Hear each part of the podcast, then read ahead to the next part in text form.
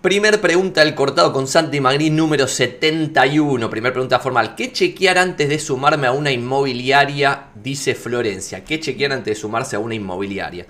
Yo un tema que veo muy preocupante si se quiere es que a mucha gente los encara una inmobiliaria, una red inmobiliaria o una franquicia, una inmobiliaria tradicional, una red inmobiliaria, una franquicia, los encaran, les ofrecen un laburo o una oportunidad de negocio y la persona evalúa esa oportunidad de negocio contra lo que venía haciendo en su vida y decide sumarse o no a esa oportunidad de negocio en vez de antes de sumarse a esa oportunidad de negocio decidir en cuál de todas las opciones que le da el mercado se puede sumar. Por ejemplo, yo estoy tirando siempre acá el chivo en en directo de inmobiliario.com para reunirse, pero en este caso no voy a tirar el chivo y voy a hablar de la competencia, de la buena competencia, para tirarle flores a todos mis competidores, porque si yo crezco, podemos crecer todos, no pasa naranja.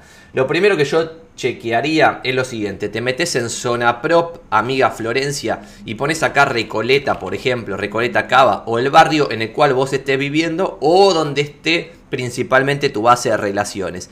Y acá ya vas a empezar a ver cuáles son las inmobiliarias que pagan Premier sobre sus avisos.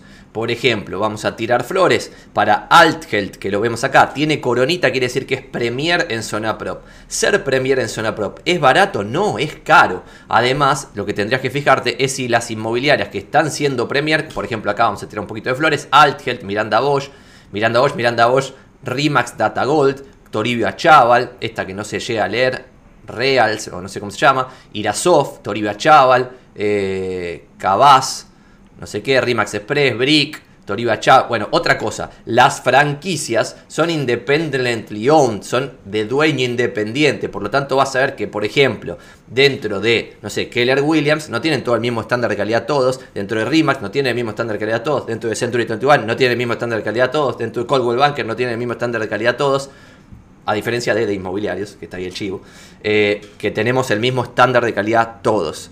Las inmobiliarias tradicionales sí en general tienen un estándar de calidad más parecido entre todos los lugares. Por ejemplo, si te metes en Toriba Chaval, después, por ejemplo, vos te puedes meter en cualquiera de estas, Soldati, Lepore, no sé, Fabiana Chaval, Altgeld, todas estas que son buenas, te metes acá, Fabiana Chaval, y podés hacer la investigación nivel 2, que no la voy a hacer en vivo porque solamente quiero tirarle flores a los buenos, no quiero hablar mal de nadie. Por ejemplo, acá, ves que Fabiana Chaval tiene todo súper destacado y con Premier. Ese es el primer filtro. Si tiene súper destacado y todas las propiedades con todas las propiedades súper destacadas y el anunciante es anunciante Premier. ¿Por qué eso es importante y es el primer paso de todos? Porque es un filtro. Si vos te sumás a una red inmobiliaria, a una inmobiliaria tradicional o a una franquicia, traes tu propia producción, 10 propiedades que captaste y las publicas con un aviso simple, sin ningún estándar de calidad, no existe esa propiedad, no existe. Ya lo hemos visto más de una vez, pero el 12% de la oferta es súper destacada. Dentro de ese 12% hay que ver cuánto ese porcentaje es súper destacado Premier ¿Está bien? Y, y ahí la gente me va a decir, pero si está en precio se vende igual. Mentira. No se ve, no se descubre las propiedades. ¿Y esto por qué lo digo? Porque yo he comprado propiedades, comprado, taca, taca, propiedades que no se veían en los portales. Que como me dedico a esto, yo las encontraba. Pero un cliente normal no las encuentra. Entonces, hay muchas propiedades y propietarios que están regalados ¿Por qué? Porque salen en la página 422 de Zona Prop, no estoy exagerando, el 422 de Zona Prop, de su barrio. Entonces, aunque le metas 14 filtros a la búsqueda, no van a aparecer tus propiedades. Eso es lo primero y más importante de todo. Segundo, tendrías que evaluar la categoría de la inmobiliaria en base a la oficina, el edificio que tenga, las diversas oficinas que tengan eso puede ser una. Esto es una sola cosa, ¿eh? La, la, oficina o las oficinas, por ejemplo, para tirarle flores a la competencia nuevamente, Miranda Bosch, que tiene una tremenda oficina ahí en la calle Quintana, es un edificio tremendo. Al lado tiene otro edificio tremendo que es la Galería de Arte, que es de Miranda Bosch porque se llama Real Estate and Art. Bueno, entonces claramente te está diciendo que si la inmobiliaria publica super destacado Premier y tiene esas oficinas, es una inmobiliaria a la que le va bien, es una inmobiliaria en la cual vos podés prosperar. Eso es una. Después, si la oficina no te dice demasiado o quizás no llegas a sacarle la ficha por la oficina, me fijaría la inversión que hace la inmobiliaria en diversas cosas. Por ejemplo, en de inmobiliario vos podrías fijarte, es información pública, la cantidad de publicidad que hacemos, la cantidad de guita que invertimos en zona prop, en Argen Prop, en Mercado Libre, en sistema de gestión, en cosas que estamos por lanzar que son absolutamente únicas en talento posta de gente tercerizada y empleados en relación de dependencia que tenemos nosotros y no tiene nadie. Eso sería la parte de inversión. Y de la tercera parte, que es la más difícil de leer, pero que acá en de inmobiliario muchos lo leyeron y con eso prosperaron más que en cualquier otro lado más consolidado, es el potencial de una red, el potencial de una franquicia, el potencial de una inmobiliaria tradicional. Vos podés estar tomándote hoy a la mejor inmobiliaria tradicional, a la mejor franquicia o a la mejor red, pero que sin embargo se está achicando si vos te sumás a una red, una franquicia o una inmobiliaria tradicional que se está achicando, la posibilidad de que vos prosperes en esa estructura que se achica es mucho más difícil que lo contrario. Si vos te sumás, no voy a hablar ahora, pero por ejemplo, los que se sumaron a de inmobiliarios en el 2020, cuando esto no era nada, no tenía ni siquiera oficina, por lo tanto lo que acabo de decir de oficina, hubieran dicho, este es un pibe, un random un rancio que está vendiendo humo en internet, que es lo que decía el 80% de la gente, el 80%, ese 80% que decía este es un rancio que no tiene ni oficina, sigue vendiendo lo mismo, no prosperó, estos 2 3 años está igual o peor. Sin embargo, una pequeñísima parte de la gente con la cual yo hablé que se la jugó.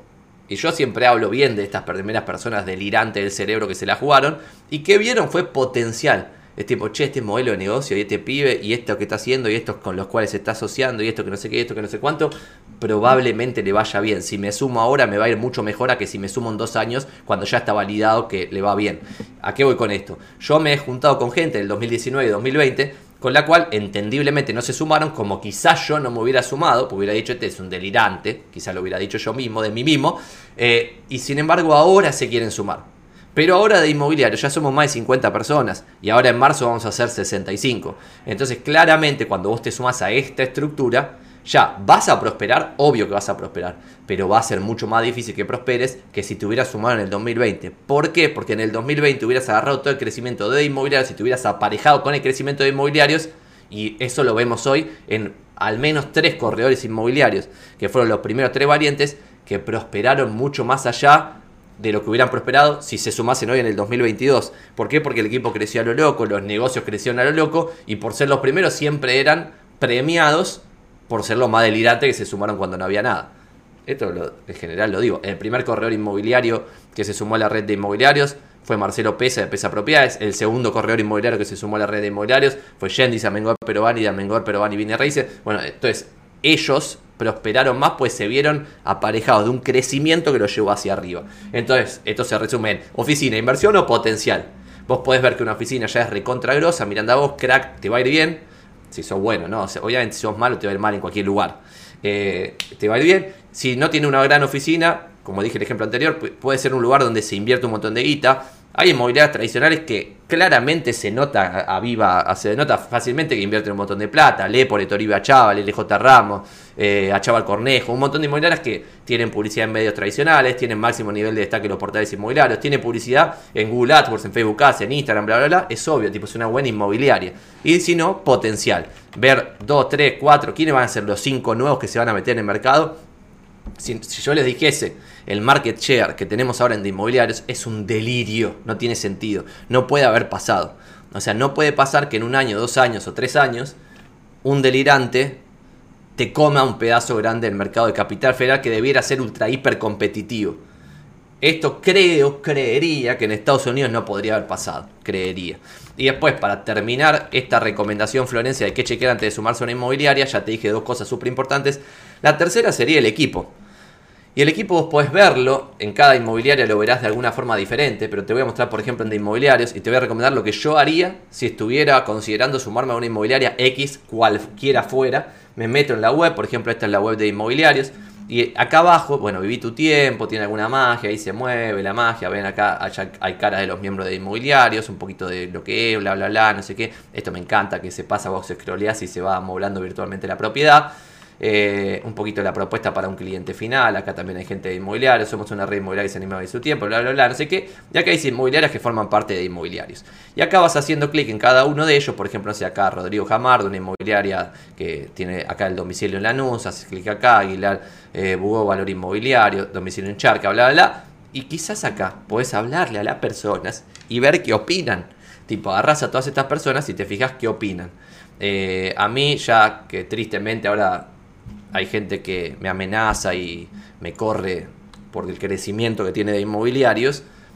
Yo, cuando no me controlo, porque debiera controlarme y decirles todo bien, listo, chao, y no responderles nada, pero cuando no logro controlarme y manejar mis propias emociones, les respondo, metete en inmobiliarios.com, fíjate los teléfonos de todos y, y trata de llevártelos a tu red, a tu franquicia, a tu inmobiliaria tradicional o lo que fuese, porque esto es público. Lo mismo en cualquier franquicia grande, vos tenés los nombres de quienes forman parte de esa franquicia. En inmobiliarias tradicionales tenés los, tenés los teléfonos de quienes forman parte.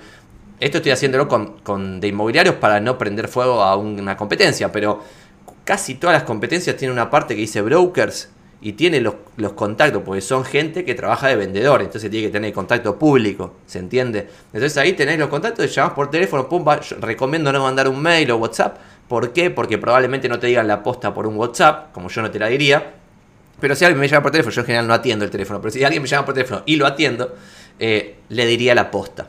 Le diría la posta, ¿por qué? Porque ¿qué me molesta? O sea, y, y ahí hay que saber leer qué te están diciendo, porque en general nadie va a hablar mal del lugar en el cual está laburando, al menos mientras esté laburando ahí. Quizás ya está pensando en cambiarse, pero como todavía no se cambió, no va a hablar mal. Pero sin embargo, te puede decir la posta. Por ejemplo, puedes preguntar esto de, che, ¿cuánto invierten en, cada comercialización de cada propiedad? Nada. Che, ¿y la oficina qué tal es? No, no tiene oficina. ¿Y el potencial? ¿qué, ¿Cómo ves el potencial? No, existe hace 10 años esto y no creció hace 10 años. Eh, y después, bueno, vas preguntando esas cosas. ¿Y el equipo? ¿Qué tal? ¿Cómo se llevan entre ustedes? Bla, bla, no sé qué, Por ejemplo, acá en The Inmobiliaria se ha sumado gente que valoraba mucho la primera parte de lo que acabo de decir de la propuesta de valor de inmobiliarios, que si alguien quiere verla, termino el chivo acá, eh, pero esto no es un chivo, es como para evaluar, no necesariamente, o sea, para un montón de personas es mejor sumarse en un Miranda Bosch, en un Toriba Chaval, en un Lepor, en un LJ Ramos, en un Levelé. Eh, hay un montón de opciones y no necesariamente de inmobiliarios es la mejor opción para cada persona. Mucha gente me escribe me dice, che, Santi, me quiero sumar de inmobiliario. Y yo le digo, che, pero analiza, mirá, se me reventó la web en vivo. Bueno, ven, estas cosas solamente puede pasar en una red inmobiliaria naciente que tiene este tipo de problemas tristísimos. Eh, no sé por qué pasó esto. Así que voy a dejar de compartir pantalla para dejar de prenderme fuego acá en vivo y en directo. La cuestión es, te fijas un poquito todo y le preguntas por teléfono a la persona. Y nosotros acá en Inmobiliarios hemos tenido gente que se sumó por la propuesta de valor, pero que sin embargo le dolió un montón cambiarse de red. ¿Por qué? Porque se llevaba súper bien con su equipo. Entonces lo único que veía de valor en el lugar anterior en el cual estaba era la relación con sus pares. ¿Está bien? Y eso lo podés saber preguntándolo. No lo podés saber viendo una página de internet, viendo un super destacado Premier o bla bla bla. ¿Y por qué digo esto? Porque esto es un filtro guaso, porque dentro de los líderes del poner el top 50 de las mejores inmobiliarias, 10 de las 50 son ámbitos de laburo imposibles, de tiburones, donde te van a comer un brazo si lo dejas un poquito dormido ahí en el escritorio del vecino. Entonces, ese no creería que no es el lugar casi para nadie pero sin embargo, como mucha gente no investiga, termina tomando decisiones de las cuales después se arrepiente, tristemente. ¿no? Me, parece a mí que es algo fácil de investigar antes de decir Florencia, así que investigalo bien y listo. Pregunta siguiente de las históricas, y vamos a tratar de, responder estas porque me parece que tienen mucho valor, y después vamos a las que tenemos acá en vivo, que las estoy leyendo, ¿eh? no, no crean que estoy eh, no sé, transmitiendo en el pasado. Escuché hace poco que tenés Alibaba en tu cartera, me dice Francisco, ahora le vamos a responder. ¿Cuál es el market share de inmobiliario? Preguntan Disyunta, no lo vamos a responder eso. ¿Cómo lo sacás? Sí lo voy a responder, lo, podemos responder después. Julio Molina dice, ¿cuál es tu opinión sobre la venta de propiedades eh, dentro del metaverso? La vamos a responder. Pero antes de todo eso, vamos a ir con la pregunta más histórica, que era, me interesaría saber Vamos a leerla el principio. Martín pregunta, me interesaría saber cómo funcionan las grandes inmobiliarias del mundo, pero traté de leer los balances que vos recomendás y no entendí nada. ¿Cómo puedo hacer para aprender al respecto? Pregunta Martín. Martín, vamos a responderlo de dos maneras para no volverte loco, especialmente si quizás no estudiaste contabilidad o no sé, te dicen EBITDA y pensás que te están puteando. Eh, eso se puede aprender, pero quizás lleva tiempo aprenderlo. Pero sin embargo hay cosas que podés ver que están muy buenas. Y voy a hacer lo siguiente. primero voy a compartir pantalla. Voy a googlear algo y ahora te voy a compartir pantalla de dos o tres cosas distintas. Por ejemplo, acabo de googlear, voy a poner EXP Realty 10K y EXP Annual Report 2021. ¿Está bien? Y te voy a mostrar dos cosas. Yo si googleo EXP, vamos a agrandar mi cara, pues total esto alcanza. Googleo EXP Annual Report 2021 y por otro lado googleo EXP Realty 10K. Esto es lo que yo les recomendaba googlear. Es el balance postal que tienen que presentar frente a la SEC. Pero ustedes cuando entran ahí, quizás entran acá SEC Filings de EXP EXP es la red inmobiliaria sobre la cual me preguntaban antes. ¿Qué hacen acá en esta porquería de un montón de cosas frente a la SEC? Y cuando ponen acá Annual Report, entran acá al link de la SEC, el oficial, están acá en la SEC y ponen acá 10K, es el que siempre les digo. Entran acá, ya esto es medio poco intuitivo, se está cargando el documento y acá caen en este documento que quizás los atemoriza. La primera parte es entendible, ¿eh? es, paciencia. Y esto quizá yo siempre lo imprimo, ¿viste? Por eso tengo acá estos, acá a mi costado tengo un montón de cosas anilladas, porque me gusta imprimirlo porque acá me resulta imposible leer este choclo acá en la pantalla. Pero esto quizás le resulta un poco demasiado, pum, pum, todos los números, descontrol. Sin embargo, en general, las empresas que cotizan en bolsa, además de esto, tienen un annual report que es más amigable, si se quiere, para los simples mortales, y acá tienen SEC filings, pero después tienen una parte, bueno, el 2021 se ve que no está, 2020 ponele, y acá entran Annual Reports de EXP, que es un ejemplo, nada más un ejemplo. Entran acá, ponen Download PDF y caen acá en un reporte, ven que es más amigable, esto se deja leer. Una carta a los inversores de EXP por parte del CEO, cuenta un poquito acá cómo viene, no sé qué, bla, Y acá en general tienen gráficos fáciles. Ven, por ejemplo, esto, lo que les dije, los tres pilares de EXP de la propuesta de valor: compensation. El agente se queda mucha maguita en cualquier otro lado. Community. En teoría tienen una red reamigable, bla. Esto yo desconfío, desconfío. ¿Por qué? Porque no hay presencialidad. Yo creería que, se que hay una mejor relación en un grupo humano que se junta todos los días, o día de por medio, o dos veces por semana, antes que gente que nunca jamás en tu vida viste y está siempre in the cloud charlando por un Zoom o por un metaverso Sarasa. Me, déjenme dudar. Y Cloud-Base es la tercera parte. Pero acá van a ver que tiene unos gráficos, está bueno. Esto, por ejemplo, ¿ven? Y esto es mucho más fácil de, interpretar. Y aunque no entiendan un pedo, por ejemplo, revenue. ¿No saben qué es revenue? Google Translator se buscan qué es revenue. Revenue cuánto factura la empresa. Y acá ponen, por ejemplo, 1.798 millones de dólares. Pero acá hay varios intríngulis que solamente el que tiene un poco del ojo más avispado en el rubro inmobiliario se da cuenta. Por ejemplo, uh, no sé un carajo, ¿no? Pues me está tapando la cara. Ahí está. Vamos a hacerlo más chiquito. Ahí está, perfecto. Por ejemplo, este revenue, EXP considera revenue a todo lo que facturan los agentes. Pero como les dije antes, EXP se queda un puchito re chiquito de lo que facturan todo esto. de estos 1.798 millones de dólares, guasada de plata, termina quedando un EBITDA, earnings before de, depreciación y bla bla bla, 57 palos, 57 de 1798. ¿Por qué no tiene sentido? Porque lo que no te están mostrando es el split. El split es guaso, la mayor parte de estos 1798 se los quedan los agentes. Y acá sí es impresionante el crecimiento de EXP de 858 agentes en el 2015 a 41.313 agentes en el 2020. Y esto todavía no está el 2021, pero ya debe salir, porque la semana pasada salió el balance, que es el 10K eh, y esto es de loco, es transaction volume, ¿cuánto vendieron? 72 mil millones, esto ya está en billion, o sea, 72 mil millones, 72 mil millones, y en el 2015 habían vendido 900 millones, o sea, un crecimiento desconcertante. 238 mil sites descontrolados y gross profit, o sea, el margen bruto es de 159 millones de dólares. ¿Cuánta guita le queda en el cash flow por las operaciones? 120 palos verdes y le queda 100 palos verdes en efectivo, lo que tiene en el balance hoy EXP, que tenía 600 mil dólares en el 2015. O sea que claramente es una empresa que crece descontroladamente. La joda es si esto tiene sentido con lo que vale la empresa, es otro tema, pero no me da carajo. Perdón, me estoy yendo, pero voy a llegar a algo.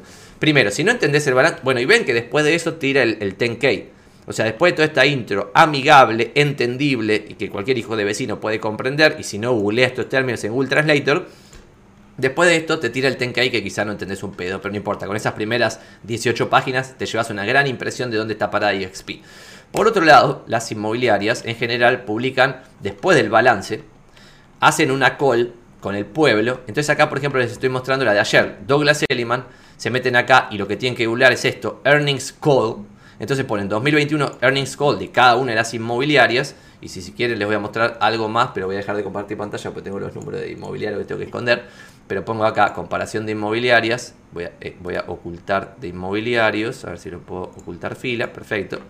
Y ahora, por ejemplo, yo estoy cargando esto, que es, se lo voy a mostrar ahora, no se desesperen, un Excel muy breve, que acá, voy a esconder esto también, ocultar acá estas filas. Acá, por ejemplo, yo lo que, lo que estoy haciendo esta tarea ahora que quiero hacer en breve es de EXP, de Compass, de Redfin, de Realogy, de Douglas Elliman, de Remax y de Real Brokerage, que son las inmobiliarias que cotizan en bolsa residenciales, porque después comerciales tenés una guasada más, pero que no tienen el modelo de negocio que tiene de inmobiliarios, por lo tanto no me sirven para nada. Pero acá yo ya tengo tremendo, 7 inmobiliarias cuya información es pública. Y entonces yo acá puedo ver cuántos agentes tienen, Después, por ejemplo, hay mil cosas que hay que tener cabeza para ver cómo se interpreta. RIMAX tiene 141.998 agentes. Este número, venden todo el tiempo este número, vende PIN 141, 141, bla, bla, bla. Pero después cuando lees el balance, el 95% del revenue viene de Estados Unidos y Canadá. Sin embargo, la abrumadora mayoría de los agentes son del resto del mundo. Por lo tanto, los tienen para hacer números. O sea, para poder decir que son la red más grande del mundo, que es verdad, es verdad, son 141 mil y pico. Bueno, es verdad. Y después lo que yo tengo acá, que es esto lo que invito a todos a, si, quieren pues, empezar a pensar el mundo inmobiliario de esta forma, es el ticket total vendido por toda esa red. Por ejemplo, en Douglas Elliman, este número ya lo cargué, son 51.200 millones. La comisión promedio que cobra esa inmobiliaria, 2,52%, le terminan quedando un GCI, Gross Commission Income, es decir, las comisiones brutas totales de 1.200 y pico en millones, y el porcentaje que se queda a la empresa del split, 23,75%, le quedan 306 palos a la empresa. Y después el EBITDA sobre esos 306 palos son 109 palos, por lo tanto tiene un 35% de margen. Sin embargo, después, por ejemplo, vas a Real Brokerage y los números son otra cosa. Son ticket total vendido 1.200 millones, el GSI 32 palos, no existe, eh, el neto post split 3 palos y pico, o sea, porque se queda solamente el 9%, el 9%, no es nada, y obviamente pierde plata 13 palos. Eh, y bueno, esto es un pequeño análisis. ¿A qué voy con todo esto? Que si vos ves el earnings call, es una llamada, es como un videíto porque no tiene video, o a veces tiene una presentación, una gilada pero es como si fuese una llamada con alguna presentacioncita extra. Y ahí quizás es un poco más amigable que leer el balance. También te cuenta los números, todo. Es bastante una paja, pero la verdad es que son 7 inmobiliarias. 7 en 7 horas o 14, ponerle 2 horas por call. Al año, 14 horas al año, sabés dónde está parado el mercado inmobiliario y podés pensar cuál es tu diferencial en base a los que están en la primera línea de fuego del rubro inmobiliario. Me parece que eso daría valor zarpado. Así que Martín, si te interesa saber cómo funcionan las grandes inmobiliarias del mundo, pero los balances te resultan una paja, tenés que valar, tenés que leer el Annual Report, que tiene una intro muy amigable, y por otro lado, la Earnings Call, que si hablas inglés lo vas a entender y está bueno. Si no hablas inglés estás al horno, pues no vas a traducir todo eso, nadie lo va a hacer. Bueno, aunque hay algunos que transcriben las earnings calls, por lo tanto podrías agarrar la earnings call, copiar todo en Google Translator y leer ahí, pero se va a traducir para el orto seguramente, bueno, pero puede ser que funcione.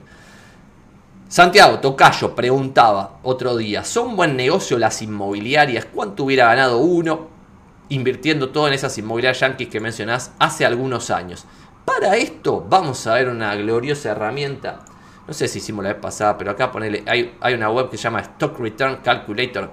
Eh, entran acá, DQI, lo ven ahí, DJ, bla Igual pueden googlear Stock Total Return and Dividend Reinvestment Calculator. Tremenda herramienta, tremenda, tremenda, tremenda. Y acá pueden empezar a ver cuánta guita hubieran ganado eh, en las distintas inmobiliarias. Eh. Vamos a poner, voy a abrir de vuelta, perdón que voy a volver a ocultar para abrir los tickers de las 7 que estábamos hablando recién.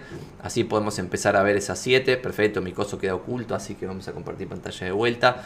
Son, por ejemplo, EXP, Compass, Redfin, Realogy, Douglas Elliman, Remax y Real Brokerage. Interesantes estas cosas, por ejemplo. EXP cotiza hace un par de años, no cotiza hace mucho. Compass cotiza hace un par de años, no cotiza hace mucho. Douglas Elliman en este 2022 recién se spinofió de la empresa madre. ¿Por qué se spinofió? No sé si existe esa palabra, ¿no? Pero hizo un spin-off. Eh, ¿Por qué pasó eso? Porque la empresa madre tenía tabacaleras. Entonces castigaban a Douglas Elliman por estar pegado a tabacaleras. ¿Está bien? Entonces también es nueva. Y de Real Brokerage también es nueva. Entonces tenemos Redfin relativamente nueva. Ahora vamos a ver cuándo empezó a cotizar en bolsa. Pero las dos históricas son Realogy y Remax. Así que podemos ver esto. RLGY es el ticker RLGY, Realogy. Y pongámosle, vamos a ver, eh, pongo acá bolsa, watchlist, RLGY, a ver cuándo empezó a cotizar en bolsa. Fue hace WhatsApp igual, seguramente. Ah, no tanto, en el 2012. Entonces vamos a poner desde, eh, el primer día que empezó a cotizar en bolsa, 26 de octubre del 2012. 26 de octubre del 2012. Ponemos acá eh, octubre 26, bueno, está en castellano esto, 26 de octubre 2012. Hasta ahora. Y calculé return, ponemos, por ejemplo, 10 mil dólares. Pusieron 10 mil dólares en Realogy. Realogy es la dueña de Century 21, Sode, bla, bla, bla. Final value, reinvirtiendo los dividendos y todo, los 10 mil dólares se convirtieron en 5.500 dólares. Por lo tanto, perdieron 6% por año. 6% por año abajo. Por tanto, respondiendo a tu pregunta, pareciera ser que invertir en Realogy no funcionó pasaste de 10 mil dólares a 5.500 del 2012 al 2022 en 10 años, un montón de tiempo y perdiste la mitad de guita, de locos. Y después vamos a hacer la, siguiente histórica, eh, Rimax, que podemos acá máximo, y empieza el 18 de octubre del 2013. 18 de octubre de 2013, vamos a hacer otra, eh, Remax, 18, 18 de octubre 2013, pumba, pumba, pumba, 10 mil dólares, calculemos el return, y acá sí ganamos una monedita, eh, los 10 mil dólares que ustedes habían puesto se convirtieron en 12.430 dólares con un annual return de 264. Y acá es interesante porque ven que el valor de lo que vale la empresa se mantuvo más o menos en los 10 años. Más o menos siempre vale lo mismo. Ven que está siempre ahí cerca de, no sé, el número ese 10, 10.000, no sé en qué escala está esto, después lo vemos. Pero, sin embargo, como esta empresa pagó dividendos y ustedes esta calculadora calcula que se reinvierte el dividendo y se hace bola de interés compuesto, quedó en que ganaron 2,64 anual. Cada año 2,64%. Esto claramente está por debajo de la inflación, por lo tanto también perdieron guita invirtiendo en esta empresa. Hay algo también que es súper interesante, y si ponen acá Realogy, Dividend, History, Nasdaq, por ejemplo, pueden llegar a esta página, si es que llegamos bien, sí, es esta, y ven que acá les muestra todos los dividendos que fue pagando Realogy. 9 centavos, 9 centavos, 9 centavos por acción, ¿no? 9 centavos, 9 centavos, bla, bla, nunca lo va aumentando, se mantiene en 9 centavos. Sin embargo, si ponemos acá para Dividend History de RIMAX, van a ver que va aumentando el dividendo. ¿Ven? Ponen acá, no sé, de, 0, de 6 centavos a 12, a 15, a 18, a 20, a 21, a 22, a 23 centavos. Tiene una filosofía de ir aumentando el dividendo. También distribuye la guita que gana con los dueños, que son los inversionistas. Y el dividend yield es 3,1%. Por lo tanto, uno debiera esperar que en el futuro el número sea mejor a ese 2 y pico anual, excepto que se vaya para abajo la, el market cap. Creo que con esto respondimos. Y está buenísima esa herramienta que acabo de mencionar, que es el Stock Total Return and Dividend Reinvestment Calculator. Terrible herramienta para cualquiera que le divierta un poquito las inversiones. Tremendo. El valor que haríamos acá es de loco, me vuelvo loco. Al tasar una casa en Capital Federal, otra pregunta. Al tasar una casa en Capital Federal, ¿cómo saber si la casa es protección histórica, Santi? Gloriosa pregunta también, nada que ver con la anterior, pero vamos a ir viéndola. Y tienen que entrar a dos páginas muy simples, que las vamos a ver ahora, por ejemplo. Se meten primero en el mapa este del gobierno de la ciudad, pumba, donde acá pueden poner una dirección, ahora lo vamos a hacer, y después por otro lado se meten a esto, el área de protección histórica del gobierno de la ciudad, que la, web es esta, ssplan.buenosaires.gov.ar, barra guion bajo APH web, barra base APH guion bajo list.php, eso lo acabo de decir, pero lo tienen ahí, hacen un copy paste, lo tienen acá, pumba. Pero por ejemplo, agarremos acá, por ejemplo, eh, díganme una dirección o vamos a inventar algo, una donde yo vivía hace muy poco, Ascuena 711. Se meten acá, ponen Ascuena 711, le sale el puntito naranja, no sé si lo ven ahí, puntito naranja, le hago clic al puntito naranja, pongo más información. Bueno, no me lo encontró, ven. Pero si le hago un zoom, veo que eso está ahí, entonces le hago clic derecho acá a este, a este lote, le pongo más información. Este era mi edificio. Se ve que como está Ascuena 715 en vez de 711 no me salía. Y acá lo que tienen que ver acá es el identificador catastral. Que el identificador catastral acá dice 009 041 026. Copian esto. Se van a la base esta de APH. Ponen acá sección manzana parcela. Que es esto exactamente. O sea, el identificador catastral es esto. Sección manzana parcela. Este es un curso espectacular. Ponen acá sección manzana parcela, ponen buscar, no apareció nada. Quiere decir que no es protección histórica este edificio. Quieren ver, chequear esto si está bien, le borran los últimos números de parcela y van a ver que en la sección y en la misma manzana están estas cosas que parecieran ser protección histórica. Me meto en esta 029, por ejemplo, le doy buscar y veo que es Viamonte, efectivamente la misma manzana. Hago clic en esta fotito para ver cuál es. Me acuerdo de este edificio, feucho. Y acá lo que dice es protección desestimado, ya está, no está protección histórica. Ponen de vuelta acá, le sacan esto para ver la misma manzana, para chequear un poquito más dónde están parados en la manzana. Ponen acá Ascuena 725, lo que estaba al lado ahí, casi al lado de mi ex edificio, o sea, el que estaba, el otro era mi ex edificio. Acá este edificio también horrible. Y ponen también protección desestimado. ¿Por qué están acá? Pareciera ser, pues son edificios anteriores a 1941, donde se ve que el Estado, no conozco toda la ley de protección histórica, pero se ve que el Estado tiene que ver si, lo protege o lo desestima. Y esto está bueno, ponen acá otro 023, le doy buscar. Esto, a ver si está también está en la misma manzana, escuela 727. Esta era una panadería de hace 100 años. El edificio estaba bueno porque acá, acá en este cosito dice como tipo hecho en 1008, no sé qué mierda. O sea, esto es un edificio súper viejo, súper viejo. Y también protección desestimado. O sea que este tiene 100 años e igual pareciera ser que se puede... Habría que preguntarle a alguien que entienda más. Pero pareciera ser porque ahí dice protección desestimado. En general, si no, dice algo como que tiene eh, protección cautelar o bla, bla, bla. Este también dice eh, desestimado. Se ve que el 11 no está muy protegido. También desestimado, 007, 006. Le pongo también, también desestimado, pongo 0004. También la misma manzana, también desestimado. Pero ven que hay acá un montón de cosas. Este está sobre Córdoba, es la misma manzana. Entonces está buenísimo. Pumba, mapa interactivo. Si, si marcan el coso, pone más información y le sale esto, es porque, no sé, no coincide la dirección exacta. Entonces le dan acá, pumba, y acá ya llegan. Y esto que acabamos de ver también está bueno. Esto es sección, manzana, parcela.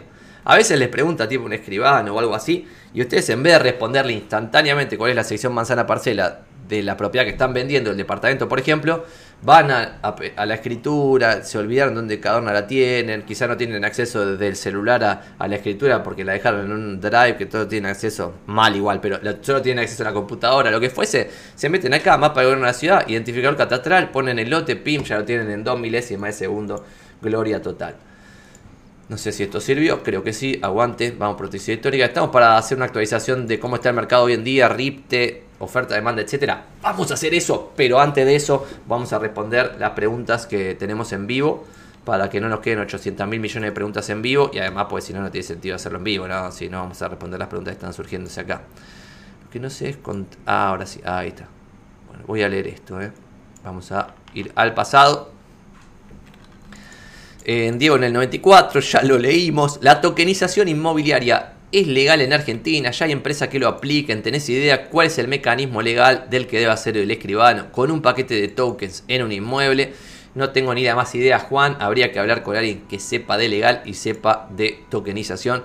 ¿Cómo hacemos? También pregunta Juan guita los corredores con esta historia de los tokens, vamos a ver un peso o los contratos inteligentes y las empresas digitales nos van a sacar en parte del mercado como los portales digitales sacaron a los diarios en papel. Juan, estoy casi seguro, igual el futuro siempre es impredecible, que toda esta movida no nos va a sacar un puntito de, de mercado. ¿Por qué? Porque siempre yo veo Estados Unidos para mí Estados Unidos es el futuro del mercado argentino, por lo tanto es como estar viendo el futuro, de 10 o 15 años en el futuro. Y cuando ves lo que está pasando allá, la cantidad de operaciones hechas por inmobiliaria va en aumento en vez de descenso. En aumento. Hace 20 años se hacían 80% de las operaciones por inmobiliaria y hoy se hacen más o menos el 90% por inmobiliaria. ¿Por qué creo que pase eso? porque cuanto más se complejizan estas cosas, más necesitas un experto para que haga esa operación. Y además no deja de ser la operación más grande de la vida de las personas, por lo tanto para mí va a estar intermediado como por ejemplo la industria entera de las finanzas, de invertirle la guita a la gente, tiene retorno negativo, es decir, los fondos pierden contra el promedio del mercado y sin embargo siguen existiendo hoy por hoy, ¿por qué? Porque también el que tiene guita, el que heredó 2 millones de dólares, no sabe qué, qué cada nacer, Listo, necesita alguien que lo ayude con eso. Lo necesita. No, o sea, puede un, algoritmo falopa ir ganándole un pedacito de mercado y puede ser en lo de la finanza. Pero en el rubro inmobiliario no la veo porque el futuro, Estados Unidos, me dice que pareciera ser que es al revés. Eh, y esto yo en Argentina lo demuestro con que cuanto más fácil es publicar una propiedad en venta, más difícil es venderla. Por lo tanto, mucho mejor que Zona Prop le haga cada vez las cosas más fáciles al dueño vende para publicar. Porque cuanto más dueño vende publicando haya, más difícil va a ser vender. Por lo tanto, más se va a requerir el servicio de alguien que sepa lo que está haciendo. Eh, así que ningún miedo a la tokenización y la zaraza. Eh, volviendo a EXP.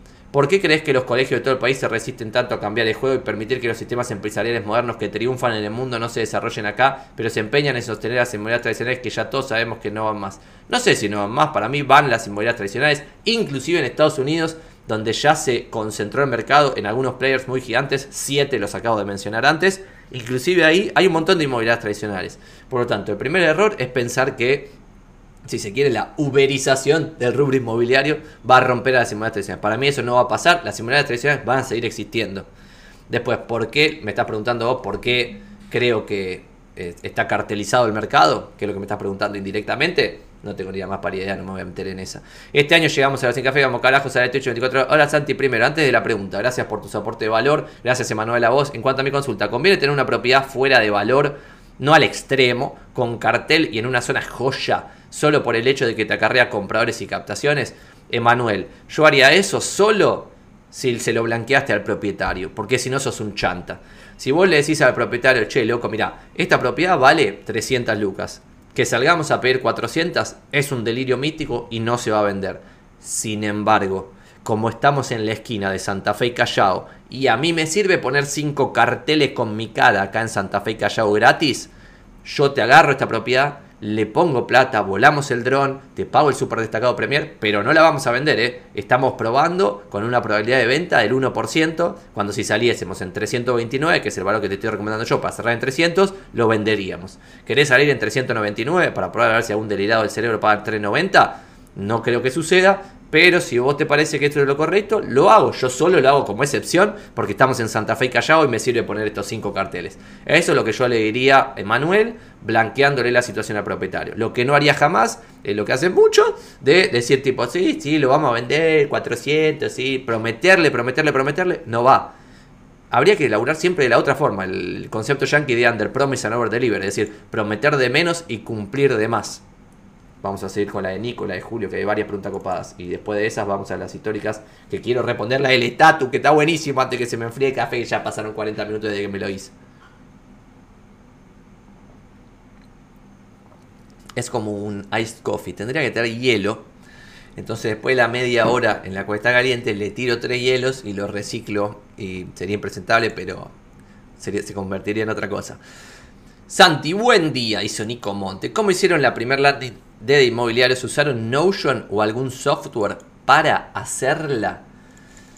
La primera de todas, que fue previa a la porquería que teníamos ahora antes de lanzar esta nueva web, em, no sé si no le hice en WordPress o algo parecido.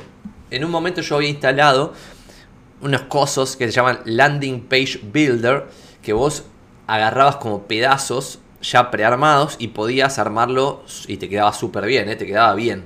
Lo que pasa es que tenías la web que tiene todo el mundo, porque podías agarrar un de tres columnas, ponías la tres columnas, podías agarrar un de una sola columna, ponías la columna, le ponías un fondo, le ponías no sé qué, ¿verdad? Quedaba digno, pero medio pedorro. WordPress, WordPress y un landing page builder. Em, que esos landing page builder, em, déjame pensar, hay un cosa que se llama Theme Forest. Vamos a tratar de agregar un poquito de valor con una respuesta bien concreta. ¿Qué es esto, por ejemplo? Les comparto pantalla. Esta web, themeforest.net, o sea, el bosque de los templates, o, la selva de los templates, algo así. Acá vos podés poner tipo real estate, real estate y real estate en WordPress, templates en WordPress, templates en HTML, templates en CMS. Ponele en WordPress, buscamos. Y acá te salen un montón de templates que están zarpados, ¿eh? no son porquerías. Ponele, te metes acá 35 dólares miserables y lo podés ver en el mismo momento, preview item, ponerlo, podés hacer un preview, 35 dólares, no existe. Y podés editar esto, ves que te queda, por ejemplo acá, view demo, vamos a ir con este primer demo, pero ves que tiene estos mismos 35 dólares, te permitirían hacer cualquiera de estas webs eh, distintas. Vamos a abrir dos, dos demos para ver, para dos demos. Esta pimba y acá le pones, esto cambiarle era una boludez. Le ponías acá, encontrar la casa de tus sueños en Argentina, en Buenos Aires, pumba. Ponías acá, pim, eh, no sé qué, bla, bla, las últimas propiedades nuestras, bla, no sé qué, la marca en coche, bla, bla, pero mirá este nivel de profesionalismo. Por 35 dólares me está jodiendo y pagarle un hosting eh, 2 pesos con 50 y instalarle WordPress al dominio que lo tenga hosteando no sé dónde. Otro ejemplo, Pumba, mirá qué lindo, está, está bastante cheto le cambias acá en vez de rent, alquilar, en vez de sell, vender, en vez de buy, comprar. Y acá pones en vez de latest properties, nuestras últimas propiedades. Pum, le cambias el verde por un celestito, si tu marca es celestita. Le pones acá cinco barrios en los cuales vos operas con fotochetas. Listo, y tipo, pones tres números acá, vendemos tal cosa, bla, no la mar en coche, la foto bien cheta de cuatro personas que tenés en tu equipo. Y listo, das un nivel de profesionalismo zarpado por 30 dólares. Eh, lo más importante ahí es el mensaje que vas a transmitir en esas landings, porque son fáciles de hacer si sabes lo que querés decir, pero si no, es re difícil de hacer. Santi, dice Julio Molina, ¿cuál es tu opinión sobre la venta de propiedades dentro del metaverso como Hearth Sarasa, bla bla bla, propiedades virtuales con dinero taca taca? Me parece que es otro negocio con respecto al tener una inmobiliaria tradicional o una inmobiliaria tipo franquicia o una inmobiliaria tipo red. Es otro negocio. Eh, se puede ganar plata, o se puede ganar plata en cualquier cosa. Puedes poner una ferretería y ganar plata, puedes poner una pinturería y armar una red de pinturerías podés armar un de inmobiliarios para psicólogos, un de inmobiliarios para abogados, un de inmobiliarios para contadores y hay negocio para cualquiera de esos negocios. Pero sin embargo, si estás tratando de consolidar un negocio de venta de propiedades donde hay millones de dólares para ser ganados, eh, me parece medio ridículo, excepto que uses este como humo o como para hacer ruido. Estoy viendo que acá puse, acá atrás, em, no sé si se ve, el cartel este con mi número de celular, pero hay tanta luz que no se ve un pedo. Ahora le voy a apagar la luz porque no, se llega a leer nada, que era el objetivo que haya un chivo constante con mi número de celular, además del chivo este que tengo acá que me corre por arriba, que es una... no sé si vieron que esto está nuevo, esto está bastante cheto. Bueno, perdón que me fui por las ramas. Eh, no la veo, Julio, como el mismo negocio que estamos haciendo acá. Y este negocio da para muchísimo. Eh, o sea, para facturar. O sea, ¿qué negocio en Buenos Aires te puede dar millones de dólares por año sin tener que ser un ultra, hiper, recontra, super, mega crack. Eh, acá un millón de dólares por año, con un ticket promedio, o sea, no sé, con un ticket promedio de 120 y pico de mil dólares y haces ciento y pico de operaciones, que no es un delirio, pues son 10 por mes o algo así, ya facturas más de un palo verde al año, que es una guasada de plata. En Argentina ni hablar. Vamos a apagar esto, perdón. Vamos a apagar esto, pumba. Uh, se me cayó el torito. A ver si ahí se ve, se lee algo. Ah, se ve, se ve perfecto. Ahora sí. Mi celular 11362159. Digo 11362159. Andy Junta siempre presente dice, ¿cuál es el market share de inmobiliarios? ¿Cómo lo sacas? ¿En base a la cantidad de propiedades que tienen en cartera como la cantidad de inmuebles ofertados? Claramente no, Andy Junta. Esta es buena la pregunta. No voy a responder la primera parte de cuál es el market share de inmobiliarios. A nosotros no nos importa un culo cuál es la oferta de propiedades en Buenos Aires, porque eso no te dice nada. Yo me puedo meter en inmobiliarias muy conocidas de Villa Crespo, Almagro, etcétera, que tienen más de mil propiedades en oferta y son 10 vendedores. O sea, cada vendedor tiene más de 100 propiedades en cartera. Te imaginas que cuando llamas a ese vendedor no sabe ni dónde está la calle Massa, no sabe que está al lado, que es la primera paralela, primera paralela Virrey Liniers, eh, o entre Virrey Liniers y Boedo, no lo sabe porque quizá el tipo vive en Belgrano y tiene más de 100 propiedades. Entendiblemente no puede saber dónde están todas las propiedades. Por lo tanto, la oferta no me importa nada. No me importa en absoluto cuál es la oferta. Lo que sí me importa es lo que informa el Colegio de Escribano de la Ciudad Autónoma, gloriosa Ciudad Autónoma de Buenos Aires. Me meto acá, pumba, Colegio Escribano de la Ciudad de Buenos Aires y lo que nosotros calculamos mes a mes. Y te invito, Andy Junta, a calcular lo mismo. Es cuántas transacciones hay por mes en capital. Por ejemplo, ponele que vos el mes de octubre del 2021 hiciste 25 ventas, 25 dividido 2574 por 100 te da que el market share en octubre del 2021 tuyo por haber hecho 25 ventas es más o menos el 1% de capital federal. 1% es una guasada total. Hay un ranking que no me acuerdo cómo se llama, pero es Real Trends 500, Real Trends 500, algo así, de Real Estate. A ver si le encuentro Real Trends 500 Real Estate. O estoy delirando, me parece que es esto. Vamos a ver si llego, no sé si es esto. Téngame paciencia, creo que es esto. Em, no thanks. View rankings. A ver esto. Ah, sí. Me parece que es esto. Y acá pueden ver cuántas transacciones hizo cada uno de los Yankees. Por ejemplo, Home Services of America, la gloriosa inmobiliaria del amigo Warren Buffett, que está acá, el mejor inversor de la historia de la humanidad. Eh, hizo 343 mil sites en el 2020 y movió 150 mil millones de dólares. Realogy, 333 mil sites, 184 mil millones de dólares. Y acá, siempre acá, por ejemplo, mi socio siempre me dice, che, pero ¿qué onda? ¿Son todos el líder del mercado? Y yo le respondo, sí, son el, cada uno es el líder en una métrica y esa métrica es la que muestran. Por ejemplo, Home Services of America en el 2020 era el líder en cantidad transada, 343.000, lo ven ahí. Después Realogy era el líder, y lo ven ahí también, En el volumen, 184 mil millones, o sea que le gana Realogy a Home Services of America. EXP es el líder en crecimiento, porque cuando vos comparás lo que vendió en el 2020, 72 mil millones, contra lo que había vendido en el 2019, fue la que más creció. Después Compass quizás es el líder en crecimiento de agentes, porque fue comprando inmobiliarias a la marchanta por todos lados, que quizás eso todavía no repercutió en el sales volume porque lo compra, ponele en junio a una inmobiliaria gigante que venía facturando fortuna, de enero a mayo facturó para otra empresa, pero de junio a diciembre facturó para Compass. Entonces se va a ver en el futuro todos esos agentes. Entonces, crecimiento de agentes, Compass. Después ponerle, no sé, Rimax, es la cantidad de agentes. Keller Williams, otra métrica también seguro que es la número uno. Y así todas tienen, o sea, todas no, pero el top 10 es la número uno en algo concreto. Perdón, me fui por la rama que estábamos diciendo. Lo del market share, perdón. Entonces, inspirándome en esto de Estados Unidos, nosotros lo que calculamos es una vez por mes el market share de inmobiliarios. Y acá hay algo interesante. Yo en enero estaba muy indignado, muy indignado, fuertemente indignado, porque decía, che, loco, ¿qué pasa? Nos estamos rascando el higo, que estamos vendiendo recontra hiper poco en relación a diciembre, en relación a noviembre, en relación a octubre. Acá todo el equipo me decía, Santi, pero vos sos un pesado. Eh, enero siempre es más pedorro que diciembre, ya lo sabemos. Y a eso yo respondía, muchachos, todo bien este verso que me están metiendo, pero voy a, voy a mostrar algo. A ver si puedo borrar una partecita que no quiero compartirles. Pero nosotros hemos visto los últimos 10 años, 10 años que es bastante, cuánto era la diferencia entre cada uno de los meses. A ver si lo puedo compartir en la presentación que voy a hacer el lunes que viene acá en de inmobiliario. Tengo una slide que está muy buena, pero esto lo tengo que borrar. A ver, a ver, a ver, a ver. Esto puede ser. Bueno, vamos a borrar esto y les muestro. No, vamos a borrar esto también. Bueno, vamos a borrar todo esto, chao. Y les muestro esto como un ejemplo de algo que les puedo compartir. Por ejemplo, nosotros en Inmobiliarios tenemos medido últimos 10 años que enero, febrero y marzo, el primer cuarto del año, se dan el 19% de las ventas. En abril, mayo y junio se dan el 26% de la venta del año. En julio, agosto y septiembre se dan el 26% de la venta del año. Y en octubre, noviembre y diciembre se dan el 29% de la venta del año.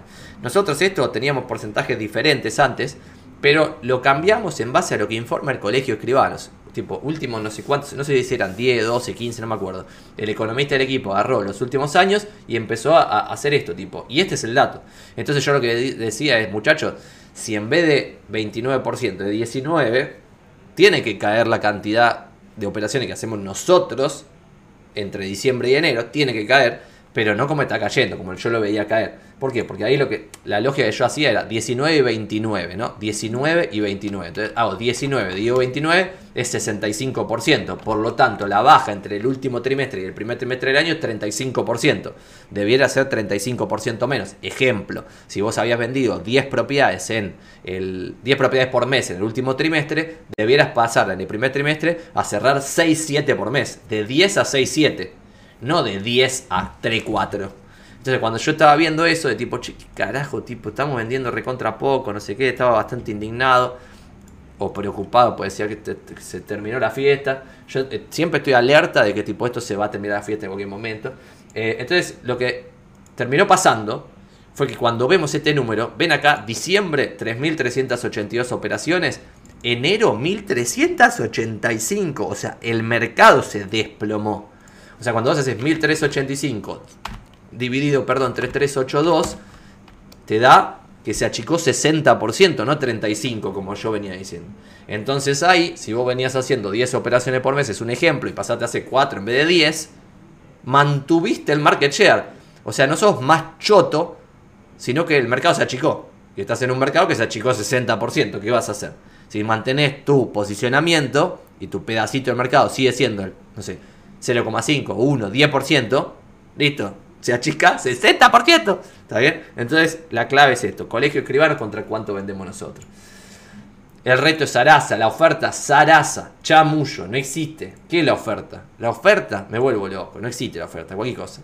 Bueno, estamos para hacer una actualización de cómo está el mercado hoy en día. Uh, pará, no terminamos de responder las preguntas en vivo. A ver si llegamos. Francisco Escorza, Santi, escuché hace poco que tenés baba en tu cartera. Hice el análisis también y está baratísima en todo sentido.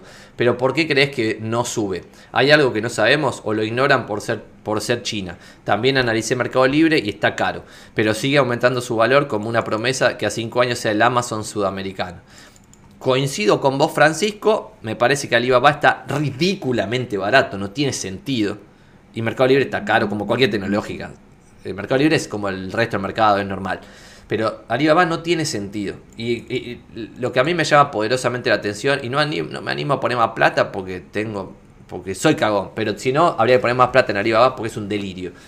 Charlie Munger, acá el amigo, Charlie Munger, es de los inversores más conservadores de la historia. Conservador, conservador. No está timbeando en pelotudeces. Y sin embargo, en Daily Journal, en la cual es chairman, él tomó deuda para comprar más acciones de Alibaba. Es un inversor súper conservador. Un fulano en internet se fijó todas las veces que Charlie Munger y Warren Buffett se endeudaron para generar una posición, ninguna vez, nunca, jamás perdieron plata. Han perdido plata en posiciones donde no se endeudaron para comprar, la comprar en efectivo, pimba, chao pero cuando se endeudaron nunca jamás perdieron plata. ¿Por qué? Porque deben estar pensando que el margen de seguridad, el margin of safety de invertir en Alibaba hoy es tan pero tan ridículo, porque además yo leo las notas y son una ridiculez total. Me parece que va por el lado de China, Francisco. Que hay miedo como esto de Rusia, ponerle, si cualquier delirio se sucede, quedás invertido en una empresa china que andás a que cadorna pasa, le ponen 14.000 sanciones del resto del mundo y qué sé yo. Pero igual es, tipo, es para el mercado chino, no, no entiendo igual porque está tan, tan barato.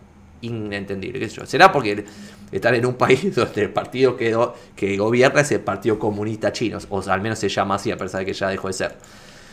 Alta data dice Juan Rosa, Sarmiento 1902, me tira una dirección impresionante, Tomás Oviña, capo, me tira una dirección, ya se, ya se me fue. También en Ciudad 3D, como dicen ahí, también en ciudad 3D.buenosaires.gov.ar tiene esa información. Hola Santi, ¿cómo estás? Dice Santi otro tocayo. Estoy estudiando la carrera de martillero público y correo inmobiliario al momento de sacar la matrícula. ¿Sirve para todo el país o solo para la zona en donde la sacaste? Gracias, dice Santi. Depende del distrito. Por ejemplo, en Capital Federal, la Ciudad Autónoma de Buenos Aires, sacás la matrícula en Cusicba y podés ejercer como corredor inmobiliario en la Ciudad Autónoma de Buenos Aires. Si vos sacás una matrícula en un distrito de la provincia de Buenos Aires, podés ejercer, según la ley, en toda la provincia de Buenos Aires. Cuando vas al colegio, en general el colegio te dice, no, si te matriculás en San Isidro, solo para decir San Isidro. Pero no, en realidad es para toda la provincia. Te matriculás en La Rioja, para toda La Rioja. En Neuquén, para todo Neuquén. Y cada uno tiene su colegio inmobiliario. Por otro lado está ser martillero. Para mí no tiene sentido la mayoría de los corredores ejercen, o no sé si la mayoría, algunos ejercen como corredor y como martillero. Para mí martillero es como jugar a la lotería, no tiene sentido. Es porque te anotás ahí en, para que te salgan remates judiciales y te puede salir un remate de un auto, un Peugeot, no sé, un Renault 12 del año del pedo que vale 3 pesos con 50, lo tenés que rematar igual, no vas a ganar nada, tenés que trabajar gratis, pues no vas a ganar nada. Y después te puede salir una fábrica de 5 millones de dólares y forrarte. Bueno, para mí eso no tiene sentido. Tiene sentido hacer un negocio predecible donde vos puedas armar una maquinita que sabes que si yo pongo 10 mil dólares en publicidad, me vuelven 40 mil dólares. Tengo un negocio, 75% de margen, pimba, taca, taca, punto. Los años lo puedo repetir, listo.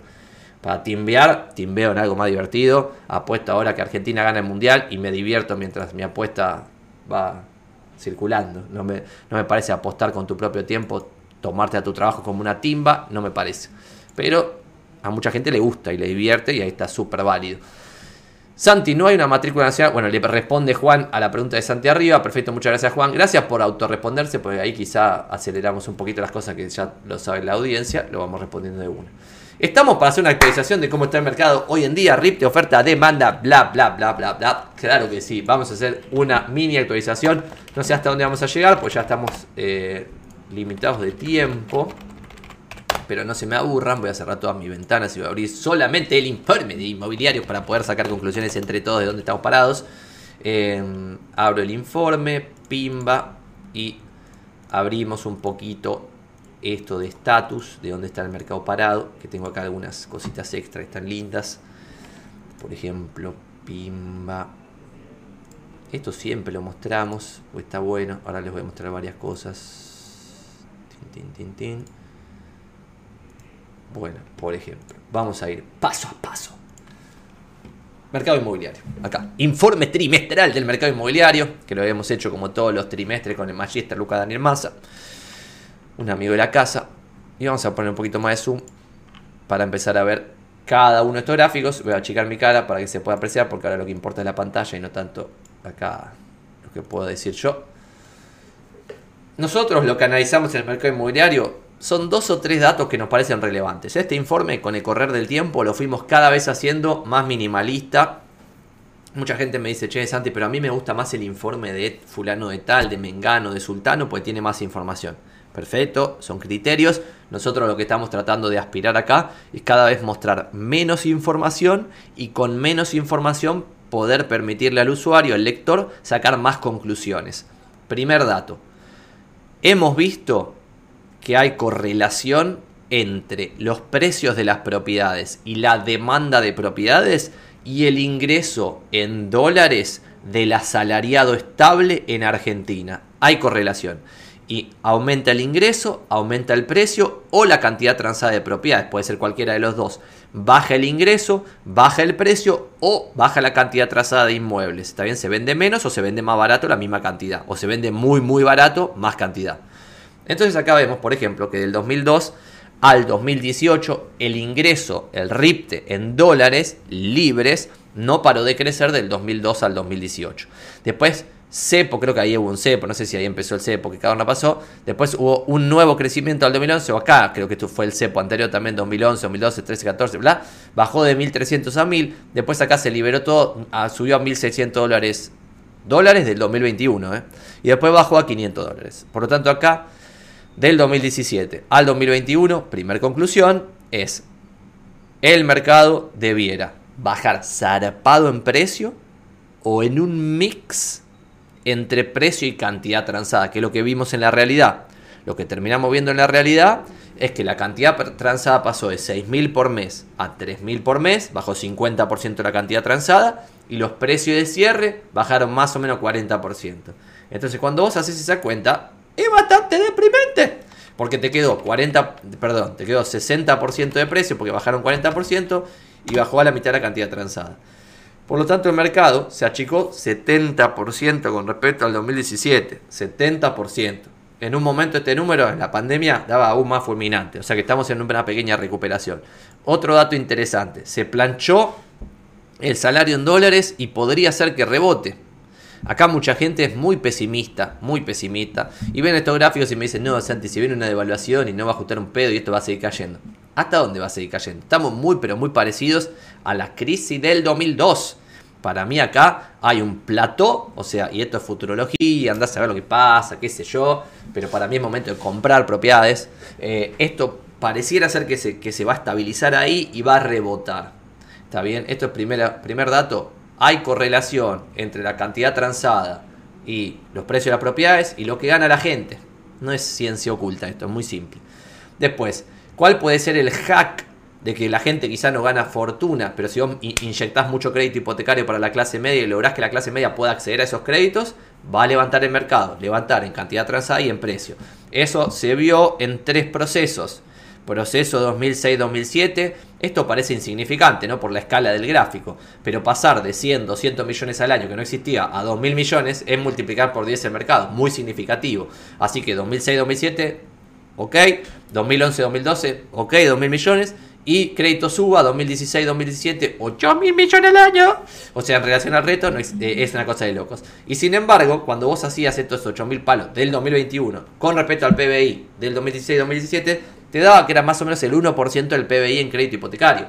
Hay países latinoamericanos que tienen 20-25% del PBI en crédito hipotecario. Por lo tanto, cuando uno veía ese gráfico en el 2016-2017 y si era un optimista incurable, lo que podía decir, como yo tenía algunos clientes que decían, Santi, esto recién empieza, esta es la resurrección de la Argentina, y decían ahí, eh, delirio, ¿no? Porque mientras tanto no se bajaba la inflación y seguía habiendo déficit fiscal, por lo tanto, ese déficit había que financiarlo de alguna forma, seguían imprimiendo la marchanta, había más inflación, es de locos este país. Bueno, cuando veían eso los optimistas incurables, o quizás los fanáticos políticos, decían, no, Santi, esto recién empieza, pues estamos en el 1% del PBI en crédito hipotecario. Imagínate que del 1 al 20 se multiplica por 20 el mercado. Entonces se imaginaban ya 80 mil millones de crédito hipotecario y después 160 mil millones. Impresionante. Ojalá que pase en algún momento. Está pasando en países latinoamericanos que están acá al lado, ¿eh? O sea que atención. Por lo tanto, acá, dato que de hoy, de cómo está el mercado hoy, no existe. Esto es como si fuese cero. No hay crédito hipotecario y la gente gana chirola. Por lo tanto, en estas dos cosas pareciera justificar que los precios tienen que estar baratos o se tiene que vender poco. ¿Está bien? Esas dos cosas. Por otro lado, nosotros en de inmobiliarios medimos esto que es muy diferente a lo que mide el mercado en general y es el costo de construcción de un departamento terminado en el año en el cual se está midiendo. No lo que sale hoy si mágicamente pudiese construir un edificio, sino lo que sale terminarlo hoy. Es decir, el edificio que se terminó en el 2021 tuvo un costo de construcción, el edificio promedio, no, no me vengan a discutir este número, es el edificio promedio de 866 entre medianeras, de 9 pisos y 2 retiros, de materiales y estándar promedio. Eso, el que se terminó en el 2021, tuvo un costo de construcción de 472 dólares sin contar la incidencia, sin contar tierra. Y ese mismo edificio en el 2018 tuvo un costo de construcción de más o menos 1000 dólares. Bajó a la mitad el costo de construcción. Esto es zarpado, porque es una presión a la baja de los precios, pero que todavía no se ve demasiado, o ahora sí se ve, pero hasta hace un par de años, hasta hace un año, dos años no se terminaba de ver, porque los edificios que habían salido habían salido a mil dólares de costo de construcción, mala incidencia, 1500 dólares de costo, ponele en Almagro. Entonces, bueno, cuando lo venden a 1600 se quieren matar, pero nada, no se paga más de 1800, 1900 el metro a estrenar en Almagro, entonces se lo tienen que vender ahí. En cambio ahora, si lograsen terminar muchos metros ahora, sería un negocio de vuelta. Esto indicaría, al igual que esto y al igual que esto, que los precios están en una tendencia bajista. ¿Qué es lo interesante? Y acá, ¿por qué digo que es momento de comprar si estoy diciendo que es de tendencia bajista? Porque siempre es impredecible saber cuándo algo va a rebotar o se va a hacer mierda. Siempre es impredecible el futuro.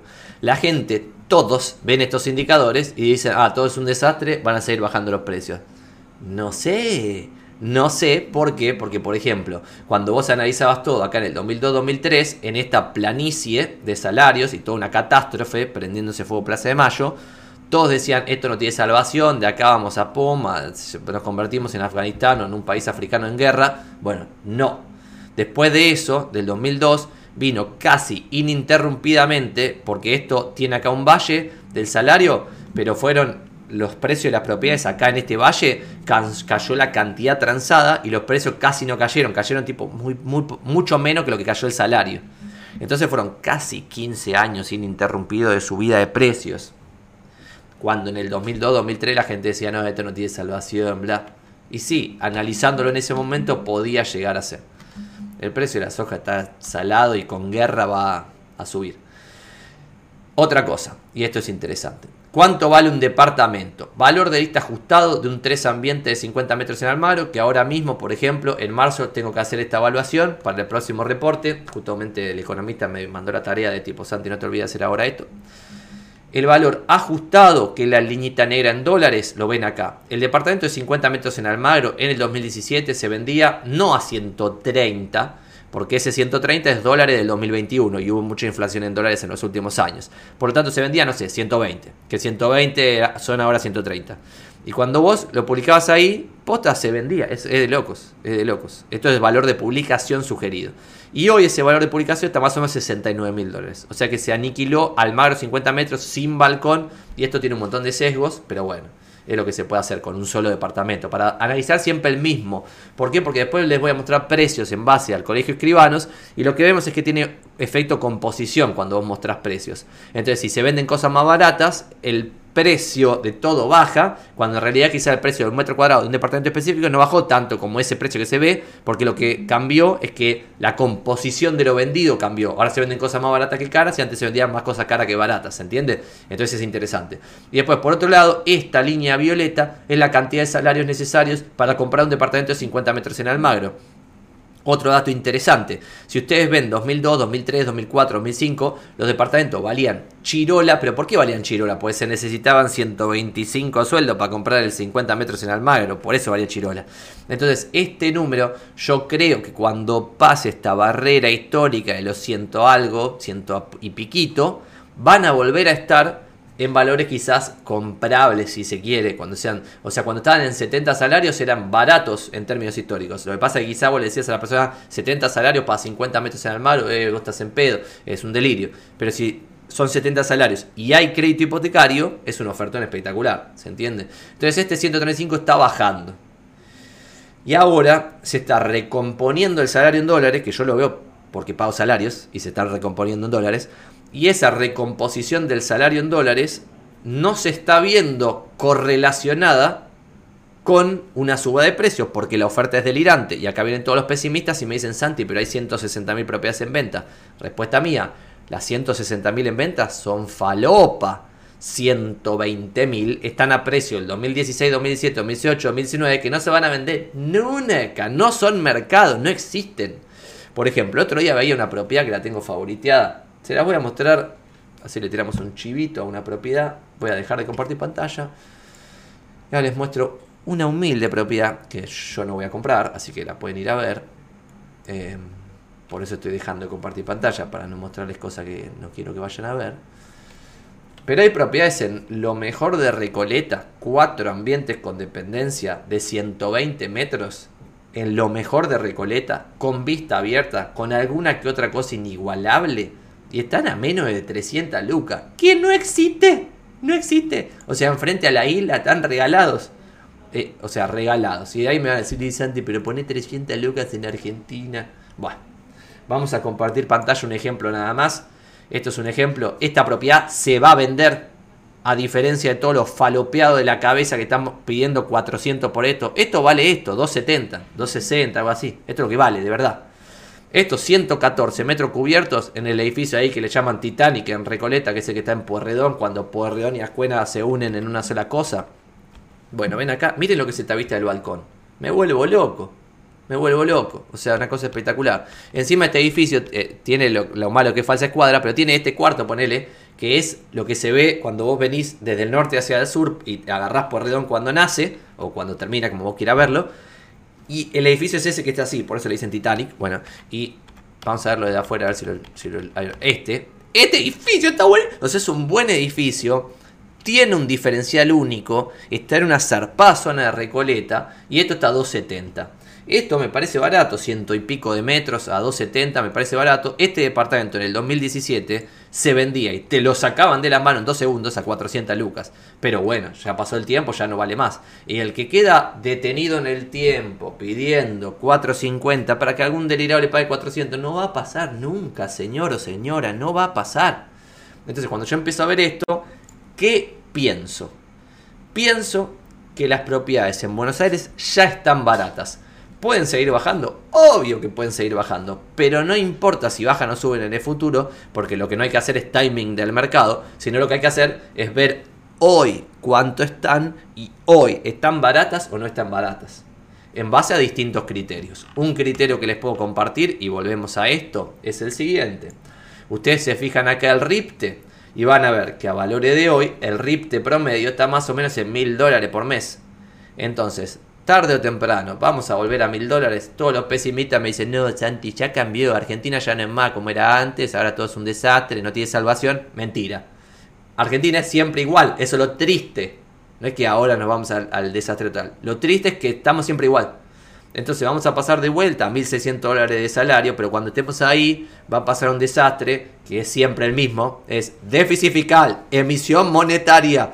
Y si no es esto, como la convertibilidad, déficit fiscal, como no pueden emitir porque tienen la convertibilidad, endeudamiento. Y como hay endeudamiento, se va el país al carajo. Si no es endeudamiento, déficit fiscal, se va el país al carajo. Entonces, siempre lo mismo, siempre es lo mismo. Entonces vamos a volver a subir a mil y pico de dólares de salario y cuando el salario es mil dólares el RIPTE, el alquiler de una pedorrada vale 300 dólares y el alquiler de ese cuatro ambientes con dependencia en el Titanic de Recoleta vale mucho más que 300 dólares y ahí la renta es digna en base a lo que vos lo pagaste, ¿no? Quizá en ese momento suben la propiedad y la renta sigue siendo pedorra.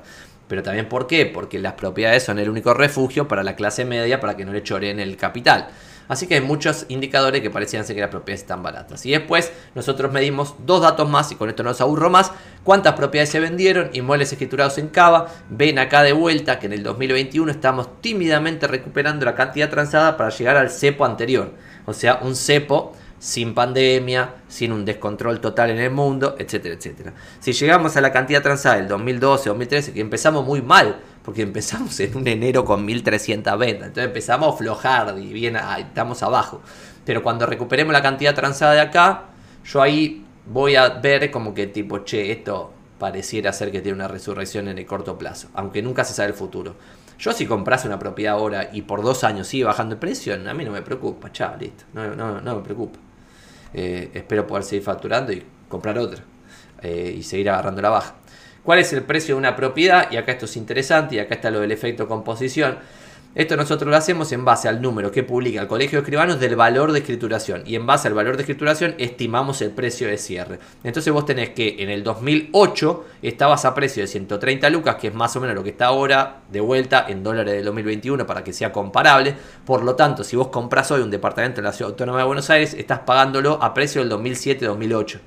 Si ustedes esto lo comparan con lo que pasó con el real estate en Europa, en Estados Unidos o en países tercermundistas vecinos de Latinoamérica, van a ver que los valores hoy de esas propiedades están a años luz de lo que estaba en el 2007-2008. Argentina está como fuera del planeta en, en esto. Por eso también me parece que es barato. Me parece que es barato porque el RIP te va a volver a los mil dólares promedio. En base a eso, la renta también va a subir. Porque hoy la gente me dice, pero ¿cuánto es tipo el alquiler de Chirola? Bla, sí, Chirola porque la gente gana Chirola. Por eso los alquileres son baratos. Entonces, como que veo todo un contexto de cambio en los números, porque creo que esto va a, o sea, va a cambiar. ¿Por qué? Porque nunca había pasado hasta ahora, lo que voy a mostrar arriba. Como dije antes, esto del RIPTE está correlacionado con el precio de las propiedades. Las crisis anteriores habían sido de shock.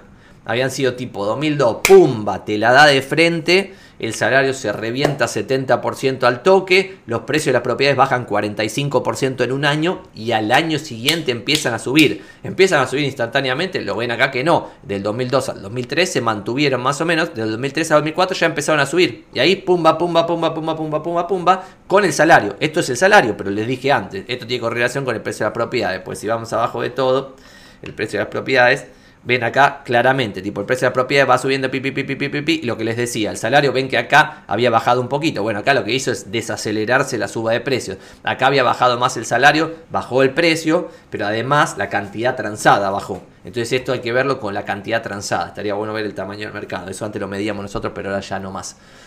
Dos o tres datos más, perdón, esto era el reporte nuestro, después está bueno ver la realidad, que es colegio de escribanos, precio de cierre, lo que ven en las inmobiliarias, versus los que ven los portales inmobiliarios. Se meten acá enero 2021. Bueno, esto ya quedó desactualizado, perdón. Esto de propiedad ya no lo actualizan más. Pero se fijan esta, este tipo de cosas de zona prop, de agent prop, de mercado libre inmueble, bla, bla, bla. Y van a ver cómo está totalmente desfasado. Lo mismo que preguntaban disyunta de lo publicado contra lo vendido. Esto pasa lo mismo. El reporte de los portales inmobiliarios contra el reporte del colegio de escribanos o de las inmobiliarias son dos planetas diferentes.